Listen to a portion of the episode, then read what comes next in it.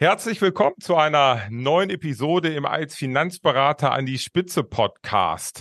Heute zum Thema Skalierung oder auch anders gesagt, wie du zehnmal schneller als Finanzberater wachsen kannst als deine Konkurrenz oder dein Wettbewerb. Und heute habe ich zum ersten Mal eine ganz besondere Podcast-Episode, denn wir sind zu zweit, aber ich habe keinen Interviewgast. Ich mhm. habe hier meinen lieben Vorstandskollegen, den CEO der Compass Group, den Matthias Schmidt, und wir werden diese Podcast-Episode heute gemeinsam moderieren. Hallo Matthias, ich grüße dich. Hi Markus, freue mich äh, heute wieder mit dir über spannende Themen diskutieren und sprechen zu dürfen. Als Finanzberater an die Spitze. Der Podcast für Erfolgsstrategien, Persönlichkeitsentwicklung und Digitalisierung in der Finanzbranche. Starte jetzt deine persönliche Erfolgsstory. Von und mit Strategieexperte Markus Renzihausen.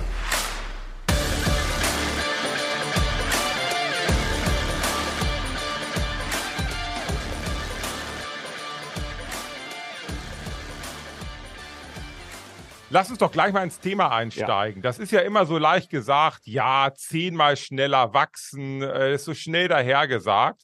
Und jetzt äh, haben wir ja mit der, mit der Compass Group am letzten Samstag unsere 10x Roadshow gestartet in Karlsruhe. Wie war der erste Termin für dich? Erzähl mal kurz.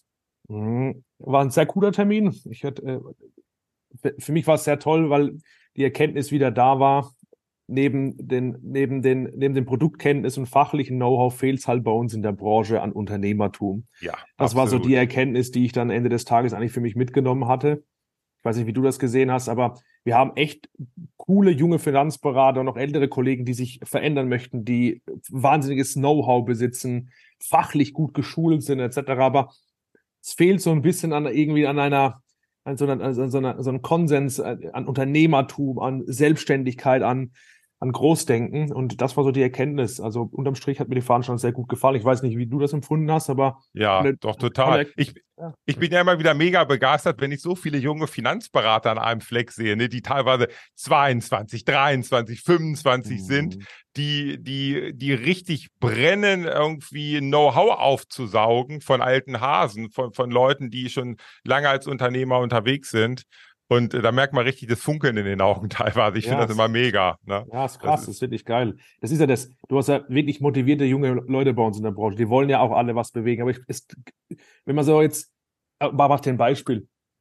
Hatte ein, ein, war ein Teilnehmer da, ein, ein, junger Mann, 23 oder 22 Jahre, in der Nähe von Stuttgart, ähm, in der Ausschließlichkeit. Und im, im, jetzt seit drei oder vier Monaten selbstständig als Versicherungsmakler, ihm fehlt so ein bisschen der Fahrplan noch einfach. Wie geht das mhm. jetzt weiter? Und da fehlt in der Branche so ein bisschen einfach das, die, du, du kriegst auf jeder Veranstaltung, kriegst du geiles Know-how vermittelt, neue Produktkenntnisse, du hast dieses Fachliche dabei, Markus. Und du hast, das, das ist schon irgendwie auch da.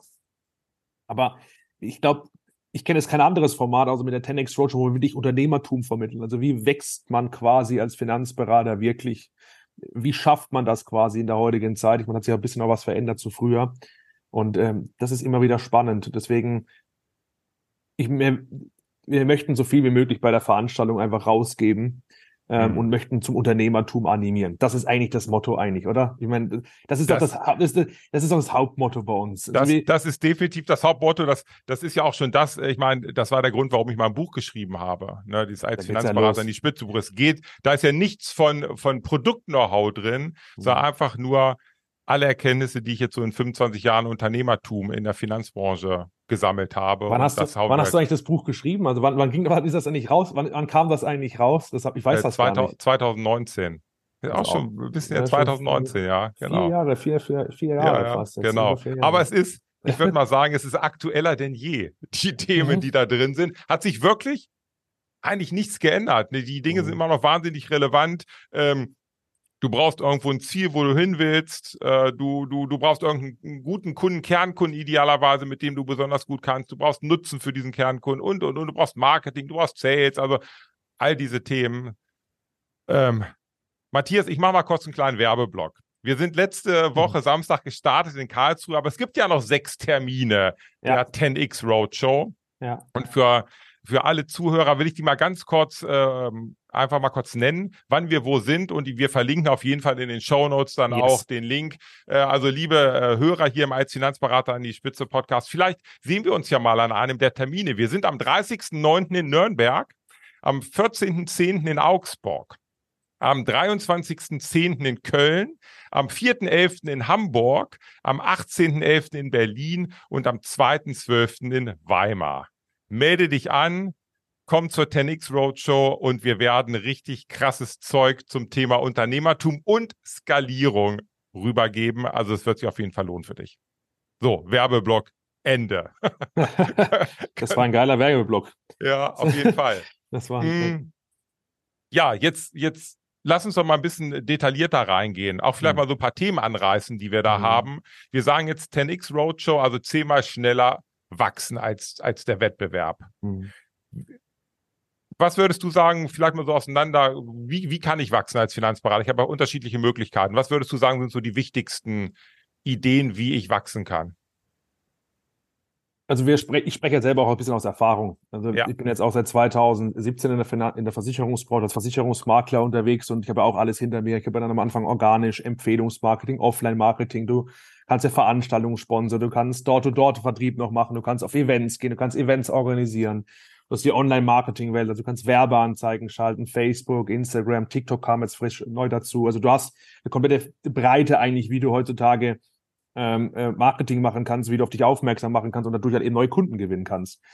Und auf der anderen Seite dann eben auch natürlich das Bestandskaufthema, das wäre immer und immer wieder eins der Kernelemente ja auch unserer Unternehmensgruppe auch immer wieder ist. Also dieses Übernahme von, äh, von Maklerbeständen, das Nachfolgeproblem auch irgendwie auch einfach zu lösen. Und das eine schließt das andere nicht aus. Das war auch die zweite Erkenntnis, die ich aus der ja. Veranstaltung hatte, als wir darüber gesprochen hatten. Ähm, das eine schließt ja das andere gar nicht aus, aber ich glaube, in der Kombination mit beiden Elementen hat man echt, also kannst du rekordartig äh, brachiales Wachstum einfach generieren und auf einer soliden Ebene. Denn es ist, es fällt dir trotzdem einfacher, unternehmerisch zu handeln, wenn du schon ein gewisses Fundament irgendwie gesetzt hast. Ja, wenn du jetzt gerade neu beginnst, und da musst du, probierst du alles aus irgendwie, probierst dich da irgendwie durch die, dann machst du mal ein Event, dann machst du mal das, das kostet ja wahnsinnig viel Zeit, das kostet ja wahnsinnig viel Energie. Du hast ja darüber sehr intensiv gesprochen, mhm. diesen Zeithebel, was das eigentlich konkret bedeutet, wenn ich jetzt alles ausprobiere auf, in irgendeiner Art und Weise oder wenn ich mir einfach einen Bestand kaufe, nehme dafür Geld, verkürze damit quasi mein, meine unternehmerische Laufzeit quasi, verkürze ich quasi um ein minimales und habe sofort ein Fundament da, auf dem ich arbeiten kann und bekomme jedes Jahr 50, 60, 100, 150.000 Euro Bestandspflegeprovision laufen immer wieder rein. Das macht das Arbeiten ein bisschen anders und das sind so die, das sind so die Merkmale. Also ja. die Vielfalt ist ja riesig, oder?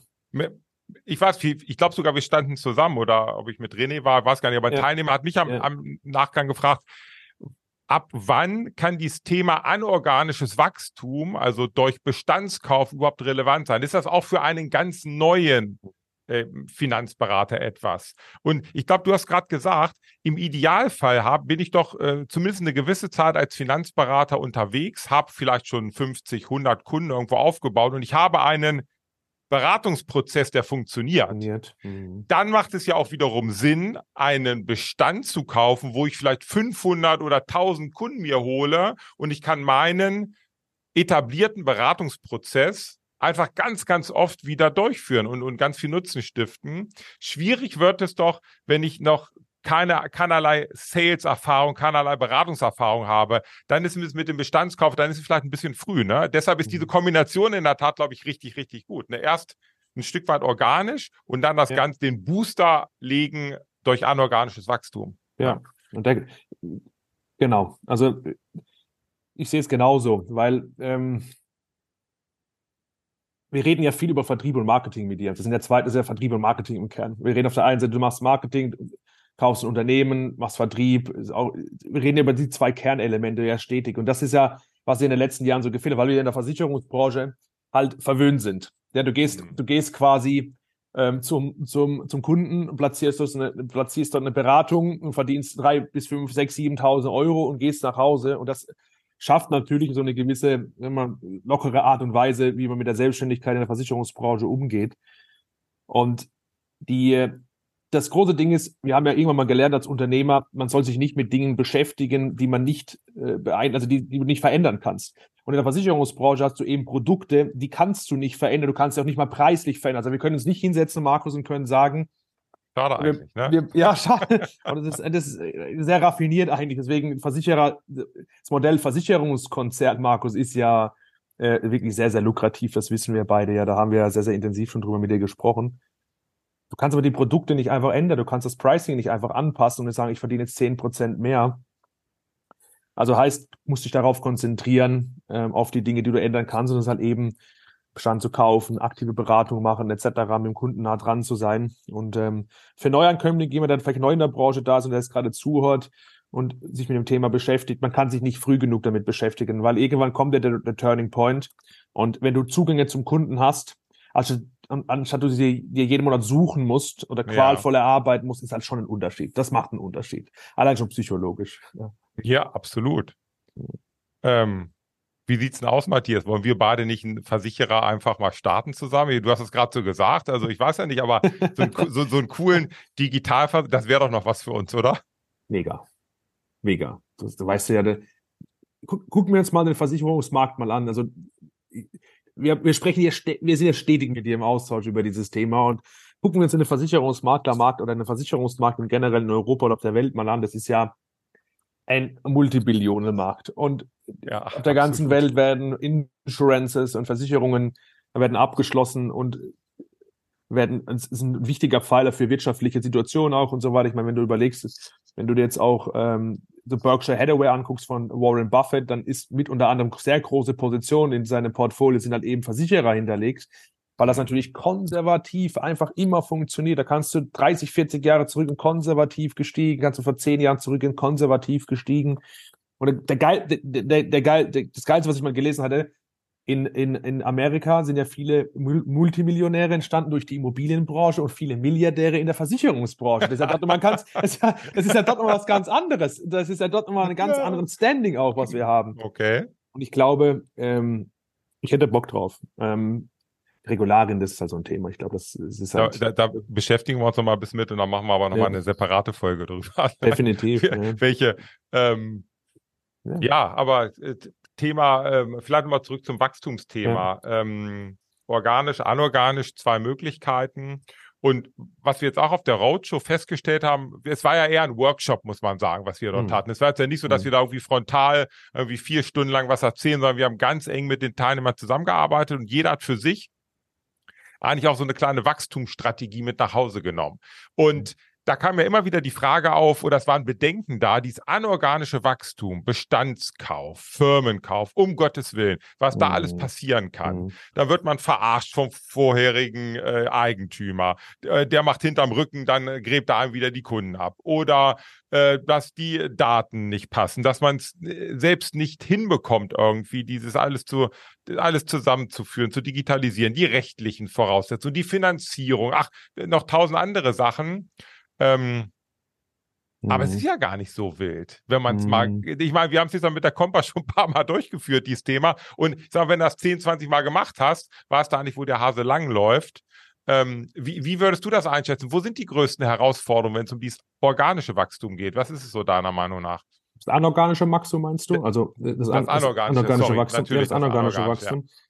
Also erstmal, ich ich glaube, Markus, es ist eine Einstellungssache. Beginnen wir mal bei den ganz einfachen, plakativsten Dingen, weil wenn du nicht risikoaffin bist, dann empfehle ich dir das Thema MA und Bestandskäufe und Übernahmen von Firmen generell schon mal nicht. Das ist ja auch, das ist, das, das kann man sich schon auch irgendwie beibringen und auch lernen, aber als wir es erst, ich den ersten Kauf so auf den Tisch hatte damals, den ersten Bestand, dann habe ich mich auch in den Foren natürlich schlau gemacht und mal rumgeschrieben, wer könnte mir dabei helfen und da hast du natürlich gleich sofort oh, lass das bleiben und Haftung ja. und wie das kommt durch. Und die Punkte gerade beschrieben, das sind ja die, die, die ja auch auf der Veranstaltung ständig auftauchen. Der wirbt das ab und haut dann ab und äh, Haftungsthemen, Beratungsdokumentation sind nicht gepflegt und weiß Gott nicht was. Und jetzt bin ich seit vielleicht seit einigen Jahren in dieser Versicherungsbranche tätig und ich habe noch nie in meinem ganzen Leben, nicht im nahen Umfeld und auch nicht bei mir, einen Haftungsschaden gehabt.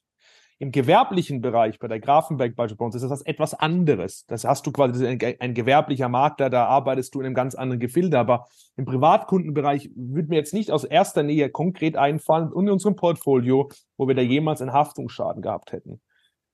Und ich glaube, die Einstellung muss man dazu einfach haben und sagen, okay, gut, ähm, es gibt gewisse Restrisiken, die hat man. Punkt. Die hast du einfach. Mhm. Ich weiß nicht, wenn du, das kannst du nicht, du kannst ein, ein, eine Übernahme einer Firma nicht perfekt gestalten. Es gibt immer danach Themen, die sage ich bis heute noch, ich weiß nicht, das ist bei dir wahrscheinlich genauso, wo wir so hingehockt haben und gesagt, naja, hätte man damals vielleicht anders drüber nachdenken sollen, hätte man vielleicht immer anders einsteuern sollen. Ich glaube, hier ist die 80-prozentige Lösung die bessere als die 100-prozentige, weil die 100-prozentige Lösung gibt es in dem Zuge nicht. Nee, das, äh, dann kommst du nie zum Zug dann oder du fängst auch nie an, weil du die, die in der Tat nie hast. Ja. Du hast, sie, du hast sie nie. Also dieses perfekte, ja. also diese perfekte, die Leute versuchen dann alle Risiken irgendwie auszuschließen im Bestandskauf und das ist eine angstgeprägte Sache dann irgendwie auch und versuchen dann alles auszuschließen, dann klappt der Deal vielleicht auch gar nicht mehr und da muss man sich einfach sagen, okay, ah, muss man Risikobereitschaft auch mal so ein bisschen zeigen und dann im nächsten Step einfach vernünftige Due Diligence machen. Sauber abfragen, äh, Daten äh, zu, ab, abzuchecken, Finanzdaten abzuchecken, verschiedene Metriken zu kontrollieren. Da bieten wir ja bei uns auf den Veranstaltungen und auch in Workshops ja for free äh, so viele äh, Parameter an, die man, die wir zur Verfügung stellen, damit das Bestandskaufthema für dich mega einfach funktionieren kann. Ja, also äh, da würde ich einfach auf das Know-how zurückgreifen, was bisher schon da ist und dann schließt man sich halt eben Menschen an, die die eben äh, schon einige Deals bestenfalls abgewickelt haben, weil die können aus der Praxis äh, sprechen und nicht aus der Theorie. Aus der Theorie gibt es ja viele zur Theorie sprechen, aber aus der Praxis sieht so ein Ding immer ein bisschen anders aus. Und ich glaube, da ist es so Learning by Doing, aber auch nicht blinden Aktionismus, Markus. Weißt du, es ist so, es ist ein Unternehmertum. Warte mal, es ist eine, es ist, ich möchte das nochmal ganz kurz beschreiben. Ich weiß nicht, wie du das siehst, aber Selbstständigkeit und Unternehmertum unterscheiden sich halt schon in, in, in gewissem Maßstab. So, wenn ich jeden Tag jetzt für mich da da sitze, mache meine Online-Beratung, mache meine Kundenberatung und abends um 18, 19, 20 Uhr mache ich da einen Rollladen runter und nächsten Tag beginne ich wieder. Und es ist schon ein Unterschied, Markus. Ich meine, du lachst so darüber. Ja, ja aber es ja, ist äh, äh, total ein mega Unterschied. Ich musste immer dran denken, ja, ich hatte heute im ähm, in, in dem Strategie-Call in der Akademie einen Teilnehmer, der als Kernkunde den Arzt rauskristallisiert hat. Und da haben mhm. wir ganz kurz darüber diskutiert, ist jetzt der Arzt eigentlich Unternehmer oder ist er Selbstständiger? Und das passt ein mhm. bisschen in deine Kategorie mhm. ein. Eigentlich ist er Selbstständiger. Er kann nämlich gar nicht unternehmerisch handeln, weil er ist durch die Gesetzgebung eigentlich relativ stark äh, ja gebunden und steht jeden Tag aufs Neue ne, äh, in, oder sitzt in seinem, ich sag mal, Kämmerlein und kommt ein Patient nach dem nächsten rein und nächsten Tag das gleiche wieder das ist selbstständig. Und der Unternehmer, der kann in der Tat natürlich auch, äh, ich sag mal, hat viel mehr Entscheidungsmöglichkeiten und kann sich einfach weiterentwickeln und wahnsinnig skalieren. Eigentlich ja. to the moon. Ne? Also nach ja. oben sind eigentlich ja. so gesehen keine Grenzen gesetzt. Ja, das muss man halt wollen. Das, ja, äh, logisch. Also diesen, diesen Hunger muss man halt haben oder man hat ihn halt nicht. So, also das ist halt irgendwie so, entweder hat man dieses, ich möchte jetzt was aufbauen, ich möchte groß werden. Es gibt manche Menschen, mit denen, manche Vermittler, mit denen sitzt du zusammen und da weißt du ganz genau, okay, gut, der möchte, der möchte Gas geben, der möchte etwas Großes aufbauen, dann kannst du da wunderbar mit zusammen. Aber es gibt aber auch manchmal Vermittler, für manche, die sagen, du, Matthias, ich möchte freitags abends um 16 Uhr mit meinem Kunden halt noch ein, Weizen gemütlich trinken und dann war es das für mich. So, das, das, das sind die, das sind die Besitzstandswahrer so ein ja, bisschen, ne? So, so gemütlich und, ja. so, so, und, und, das ist ja nicht mein Naturell jetzt unbedingt. Ja. Aber deswegen, aber ich, ich akzeptiere das auch und und das sind so ein bisschen die Grundvoraussetzungen. Man muss erstmal natürlich halt wollen. Und ähm, ich, ich habe damals auch keine Ahnung von diesen ganzen Materien gehabt. Ich nehme immer mich als Beispiel, weil das naheliegend ist. Oder ich kann dir jetzt aus unserem nahen Umfeld mittlerweile als Vermittler, Finanzberater, dann dieses kleinere Bestände kaufen und auch in dem Prozess sich befinden, etc. Dann hast du natürlich auch viel Einstellungssache. Wie gehe ich danach mit dem Bestand um? Wie gehe ich mit ein, zwei Mitarbeitern um? Das ist eine ganz andere, eine ganz andere Spielwiese auf einmal, die du da, die, da, die man da auftut. Und Unternehmertum, Unternehmer muss man wirklich von Herzen sein wollen tatsächlich, weil sonst ist der Untergang für dich. Hm. Ansonsten ja. ist, es, ist es wirklich für dich der, sehr, also das muss man wirklich wollen. So, das ist auch wie bei dir, Markus, oder bei den Unternehmertypen, die jetzt in, im nahen Freundes, Freundschaftskreis sind. Das, das muss man wollen. Das sind Menschen, die mit, mit Herz da schon dabei sind und auch eine gewisse verrückte Affirmation. Das, das ist das Unternehmergehen, was, ist, was du, verstehst du? Ja, ja, ja, logisch. So, das ist, also ja. bei, mir, bei mir, das ist, ich weiß nicht, wie das bei dir ist, aber das kitzelt mich einfach. Mich reizt das einfach. Mich, auch diese unangenehmen Situationen. Früher habe ich auch immer Angst gehabt vor unangenehmen Situationen, mich in unkomfortable Situationen zu bewegen. Heute liebe ich das, weil ich weiß, jedes Mal, wenn ich in einer unkomfortablen Situation bin, entwickle ich mich weiter.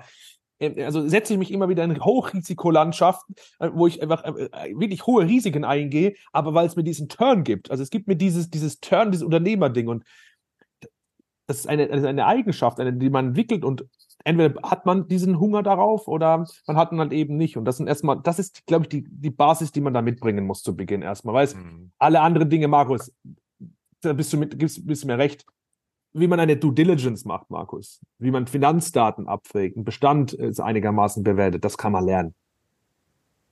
Das kann man lernen, auf jeden Fall. Ja. Lass uns noch mal ein bisschen ähm, konkreter werden. Äh, die Folge hier hat ja so den Titel zehnmal schneller skalieren, 10x Wachstum, zehnmal schneller als der Wettbewerb. Und wir haben jetzt ja nun auch auf der äh, Roadshow, auf dem ersten Termin in Karlsruhe, hat jeder Teilnehmer für sich mal berechnet, wie lange würde er eigentlich benötigen, um seinen ich sag mal, seinen Erfolgsgipfel zu erreichen und den konnte jeder selbst definieren. Also wie lange würde er benötigen, wenn er organisch dahin kommt, also vielleicht 50, 70, 80 Neukunden im Jahr dazu durch gewisse Maßnahmen, oder aber wie schnell würde es gehen, wenn er anorganisch anorganisches Wachstum hat. Und es kam in der Tat raus, ja, er ist Minimum zehnmal schneller mit dem anorganischen Wachstum. Und eigentlich gibt es ja nur vier Dinge zu tun. Und die, die hauen wir jetzt mal raus. Hau raus welche raus, vier Dinge ja. es eigentlich für dich da draußen, lieber Zuhörer, zu tun gibt, wenn du zehnmal schneller skalieren möchtest. Und das lassen wir zusammen besprechen. Erste Thema. Beim anorganischen Wachstum musst du natürlich erstmal einen Versicherungsmakler, einen Finanzberater finden, der verkaufen möchte. Ja. Du musst natürlich erstmal ein Objekt haben, was du kaufen kannst. So, Matthias, jetzt mal Hose runter. Wie mache ich denn das verdammt nochmal, dass ich jetzt einen, einen passenden, äh, ja, ein passendes Objekt, Target für mich finde, was ich kaufen kann? Der einfachste Weg, und wirklich, ist der wirklich der einfachste Weg, den ich dir mitgeben kann, und der funktioniert wirklich, ist der, dass du bei Google Maps Versicherungsmakler eingibst. Okay. Und dir in deinem Umkreis 20 bis 30 Kilometer im Umfeld, die einfach die Versicherungsmakler rauspickst und dort anrufst. Weil da musst du auch wieder in den Feedback Loop reinkommen. Du musst einfach mal Feedback bekommen, was, was, wer ist denn da auf der anderen Leitung? Wenn du mal jemanden anrufst und sagst, du mal zu, ich, hab, ich bin ein junger Makler hier in der Region, ich habe sie gerade im Internet gefunden, dachte ich, ruf mal an, lassen Sie uns mal treffen, über eine Kooperation sprechen oder schon mal über, über Maklernachfolge nachgedacht, dann ist meistens die Antwort, ja, gerne, lass uns doch mal sprechen. Weil da ist jemand da, der vielleicht auch schon die letzten drei bis fünf Jahre irgendwie sagt, hm, ist ein bisschen schwieriger alles geworden und ich komme da vielleicht auch nicht mehr so ganz hinterher mit der ganzen Thematik. Jetzt meldet sich ein junger Makler und die meisten äh, älteren Kollegen, die wir in der Branche so finden, sind mega aufgeschlossen zu dem Bereich, wenn halt, wenn man, wenn man sie anspricht. Ja, also ist das auf jeden Fall schon mal ein ganz, ganz einfacher Weg. Zweiter Weg ist die Kompass-Plattform. Komm zu uns, sprich uns an, sprich mit uns darüber. Wir kaufen nämlich nicht alle Deals selbst, aber wir bekommen wahnsinnig viele Deals. Ja. Das heißt, wir haben viele Deals bei uns auf der Plattform und die kannst du quasi bei uns, wir vermitteln dir quasi diese Deals. Wir matchen quasi perfekt zueinander aus den Erfahrungen der letzten Jahre. Matchen wir einen Maklerkollegen, der verkaufen möchte, mit einem jungen Finanzberater bei uns auf der Plattform zusammen. Und das hat ganz, ganz viele Vorteile, die wir da gleich nochmal, sicherlich der Markus hier nochmal erläutern wird. Aber das ist, das sind so ganz einfache Mechanismen, also in den direkten Feedback-Loop gehen, direkt, die direkte Ansprache zu machen. Das funktioniert. Ich habe vorhin mit einem Maklerkollegen gesprochen, der das jetzt auch schon einige Zeit macht und siehe da, die ersten Gespräche finden statt. Und ja, die, das ist, ich, ich hatte ja. das auch gerade vor, wir hatten jetzt von Engineers of Finance vor kurzem unseren großen Partnerkongress, das machen wir einmal im Jahr hier in Nordheim. Und da hatte ich einen Tag vorher noch einen neuen Versicherungsmakler hier im Büro, der mit uns zusammenarbeiten möchte. Und da haben wir über das Thema Nachfolge gesprochen. Und da war das Thema, ich sage, kennst du in deinem Umfeld Versicherungsmakler, die vielleicht in Kürze aufhören wollen? Da haben wir gleich über zwei wirklich auch relativ große Makler gesprochen. Der eine ist 72, der okay. ist noch im Geschäft drin. Da ist zwar der Sohn auch im Geschäft drin, aber es funktioniert vorne und hinten nicht. Selbst das ist noch nicht immer das, der, der Garant, nicht, nee, dass nee. es funktioniert mit dieser Nachfolge innerhalb der Familie. Und dann ist es ein zweiter Makler, den er mir gleich genannt hat, der ist 68, hat keinen Käufer bisher gefunden, nichts und da, da bluten die Kunden gerade aus, so ungefähr. Und aber natürlich gleich, hey, geh da ran, sprich die beiden an, lass uns an den Tisch setzen und ich sag mal, dümmer gehen wir auf jeden Fall nicht nach Hause, aber lass uns mit den ja, Leuten sprechen. Ist, dümmer ne? gehst du da nicht nach Hause, das ist so. Ist krass eigentlich, wie all die, also ist krass, dass man also in der Versicherungsbranche oder generell, ich glaube, das ist ein Mittelstandsthema in Deutschland komplett, dass man sich mit dem Nachfolgethema, dass man das echt lange, lange Zeit viele Menschen verweigern, was eigentlich total ja, unnötig ja. ist. Ich weiß, ich bin mir ziemlich sicher, ich weiß nicht, das ist vielleicht auch ein emotionales Thema. Gehe ich mal schwer davon aus, das kann ich jetzt nicht belegen, aber ich glaube, es ist ein emotionales Thema für viele, für viele, die dann jetzt 30, 40 Jahre in der Branche arbeiten und dann mit 68 jetzt sagen, okay, ich übergebe das jetzt mal. Aber das muss ja auch nicht, Markus, so abrupt passieren. Die meisten glauben ja immer so, wir verkaufen, bumm, ist Sache beendet. Das ist ja Quatsch. Nee. Das ja. ist ja, die meisten Makler, die wir in den letzten Jahren gekauft haben, die arbeiten heute noch mit uns zusammen. Die entwickeln so eine Dynamik dann nochmal mit, weil die sagen, da geht noch mal was, ja. Also mhm. interessant, ja. Cool. Also, wir gehen mal weiter. Wir haben jetzt eine Sache gelöst. Äh, du hast einen passenden Unternehmer, einen passenden Betrieb gefunden, den du kaufen kannst. So, jetzt kommt das zweite Thema ja, wie finanziere ich denn jetzt den Kaufpreis? Da fallen vielleicht 200, 300, 500.000, 700.000 Euro an, je nachdem, wie groß das Unternehmen ist. Und das ist unsere Erfahrung auch der letzten Jahre. Du kannst zu deiner Hausbank gehen. Korrekt. Und kannst äh, gucken, denen das zu äh, verklickern, klar zu machen, wie das Geschäftsmodell aussieht. Wenn du Glück hast, triffst du auch jemanden. Haben wir auch schon Glück gehabt, dass man einen mhm. wirklich fähigen äh, Banker hat bei der Hausbank, der sagt, ich begleite dich damit. Es kann durchaus vielleicht auch mal ein bisschen komplizierter sein, weil du halt alles zusammensuchen musst. Ne? Mhm. Ich sag mal, mhm. deine ganzen Bonitätsdaten, äh, äh, vielleicht sogar einen Businessplan aufstellen musst und, und, und, wo schon mal ein paar Wochen ins Land gehen können. Aber es ist zumindest ein Versuch wert, das regional mal bei der Bank zu probieren. Ähm, und wir arbeiten Thema. ja gerade, wir ja. arbeiten ja sonst gerade auch noch an einem zweiten Thema. Wir nennen das Kompass Cash. Das ist eigentlich so wieder die Idealvorstellung. Ich habe irgendwann mal, glaube ich, auch zu dir gesagt, hey Mann, wenn so ein Deal da ist, das muss doch innerhalb einer Stunde finanziert werden. ja, das, ne? das, Und nicht das, innerhalb von sechs Wochen, verdammt nochmal. Ja, das muss schnell gehen, zack. Am besten online gehen. beantragen, Geld ist überwiesen, so nach dem Motto, ohne ja. Prüfung bestenfalls. Ja, das ist, äh, das, das ist, das wäre der Traum, ja. Das wäre der Traum. Ähm, daran arbeiten wir sehr, sehr intensiv. Wir Aber wir haben jetzt auch schon einige äh, Co-Dealings gemacht, äh, wo in der Tat dann auch die Banken finanzieren. Ne? Also ja nicht ja. so, dass, dass, die gar nichts machen. Ist halt ein bisschen der aufwendiger, aufwendigere Ach, Weg halt. Sagen ah, bürokratischer, so. Ne? aber ist, bürokratischer, ist, ja, bürokratischer, genau. glaube ich einfach mal. Ne? Ich glaube, ich glaube, das Thema Privatdarlehen könnte man noch ansprechen. Ja, ähm, korrekt. Das besteht vielleicht ja auch immer wieder. Jemand, ja, ja. Gerade jetzt, ich meine, gerade die Zinsen sind wieder angestiegen ein bisschen. Vielleicht hat man jemand im Umfeld, der sagt, du, ich steuere jetzt am Anfang vielleicht 50 oder 100.000 für den Zinssatz mit bei äh, und bekommt es auch fünf Jahre wieder beispielsweise mit Zins X zurück oder sowas endfällig oder zahlt das quasi über fünf über einen Fünfjahresplan zurück. Wäre ja auch eine Überlegung, die man, die ja, man da ansetzen das könnte. Absolut. Das muss man halt mögen, ja, das muss man wollen. Ja. So, wir gehen jetzt mal davon aus, Finanzierung hat funktioniert. Das heißt, du hast, es, du hast Hagner, du hast das passende, unter, den passenden Unternehmer gefunden, Unternehmerin, sind ja auch manchmal Frauen, zwar ja. selten, aber gibt's. Du ja. hast die Finanzierung. So, jetzt hast Ach, du also übrigens, den, ganz kurzer ja. Fun Fact, Markus, ganz kurzer Fun Fact zwischen okay. rein. Die Compass Group hat eine Frauenquote von 52 Prozent, hatte ich mir letztes Mal noch kurz bestätigen lassen. Kurzer Hammer. Fun Fact. Hammer. Sehr gut, Matthias. also, Finanzierung ist durch, der Kauf ist durch, notariell gemacht, alles fertig. So.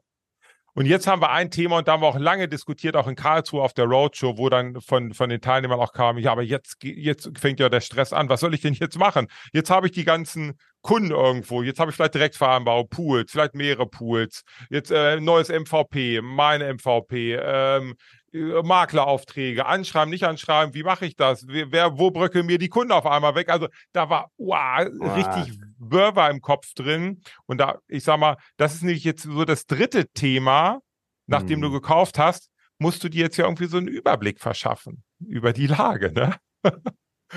Ja, der Renner ja an der Tenex Roadshow sehr, sehr ausgiebig Richtig, drüber gesprochen. Äh, der ja. hat coole, coole Beispiele gebracht. Deswegen auch nochmal, komm auf die Tenex Roadshow.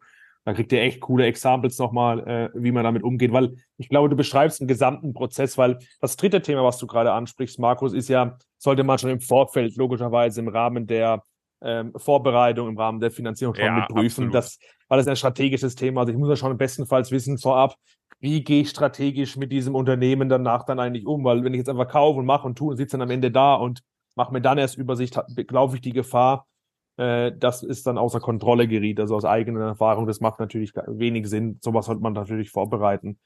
Die Landschaft, die Landschaft ist ja riesig, Markus. Ähm, du, die Pools, geben sich gegenseitig nichts. Das ist äh, Augenrennen, Augenrennen. Das ist, äh, Mhm. das ist, ähm, da, da kannst du dich beliebig quasi austoben. Ich glaube, da muss man einfach für sich selbst dann im Rahmen der Übernahme schauen, was ist denn aktuell gerade vorhanden, äh, was könnte ich subtrahieren, also wegnehmen, was könnte ich ergänzen ähm, und wo will ich strategisch eigentlich hin. Das ist eigentlich so eine Strategiesache mehr oder weniger und gar nicht mehr so die Diskussion von wegen, ja, der Pool ist jetzt besser als der und der ist schlechter als der und Direktvereinbarungen sind besser, weil das, sondern ich glaube, das ist wirklich, wirklich, wirklich nach jetzt meinen Erkenntnissen, meine Aussage ist da, das muss man sich individuell ansehen, oder? Ich meine, ja, muss man äh, auf jeden ja. Fall. Und dann, du hast es eigentlich gerade genannt, es kommt auf die Strategie drauf an, die Mhm. man hat, auf die eigene Unternehmensstrategie, auf die eigene Wachstumsstrategie. Und dann sind wir wieder genau in dem Thema Unternehmertum. Hey, Mann, wir haben alle die gleichen Produkte, da kommt es nicht drauf an. Es kommt auf das unternehmerische Know-how an. Was Ja. du Ja. draußen, lieber Berater, hast, dir holst im richtigen Umfeld. Und Meiner Ansicht nach sind wir dann nämlich bei dem vierten wichtigsten Punkt. Du hast das passende Unternehmen gefunden. Du hast Ja. es, die Finanzierung bekommen. Und du Ja. hast jetzt einen Überblick verschafft. äh, Das, ne, und vielleicht, vielleicht auch irgendwie, ja, die ganze Technologie und, und Digitalisierung irgendwie im Griff.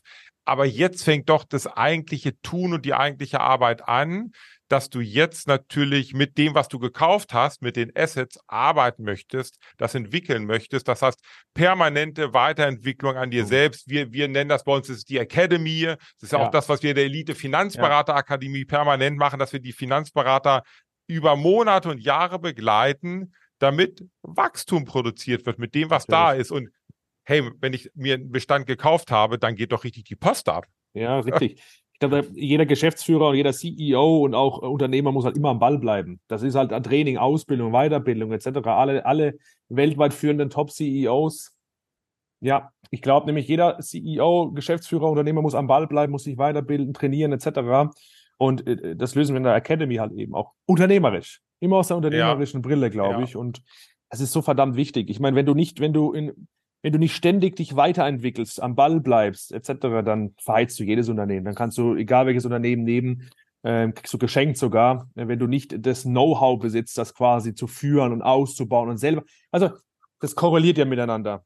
Der, dein, dein, das, das persönliche Leben äh, ist, Spie- spiegelt sich in dem Business quasi auch immer zum Teil auch wieder, weil du ja Entscheidungen triffst anhand deiner, deiner, deines, deiner, deines Zustands, in dem du dich aktuell gerade befindest.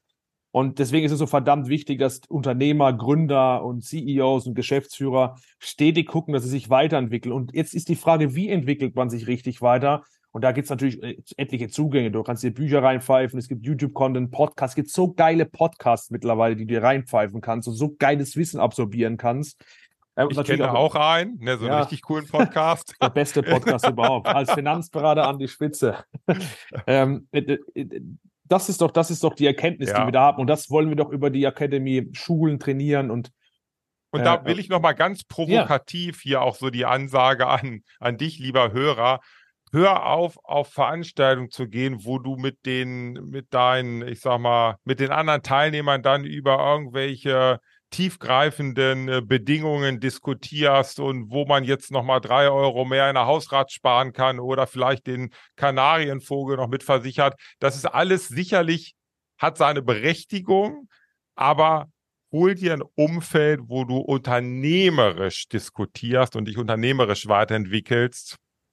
Das ist, das wird wahrscheinlich auch Faktor 10x sein, äh, weil du einfach ja in Regionen dein Unternehmen weiterentwickeln kannst, wenn du da Lust drauf hast, wo du einfach vorher nie drüber nachgedacht hast. Ne? ist ja Das so. ja. Wenn du wachsen willst, musst du dich mit Menschen umgeben, die wachsen wollen. Bestenfalls Unternehmer. korrekt. Ja, Und da absorbierst du am meisten, Markus. Das ist allgemeingültig, ist ja außerhalb der Versicherungsbranche genauso.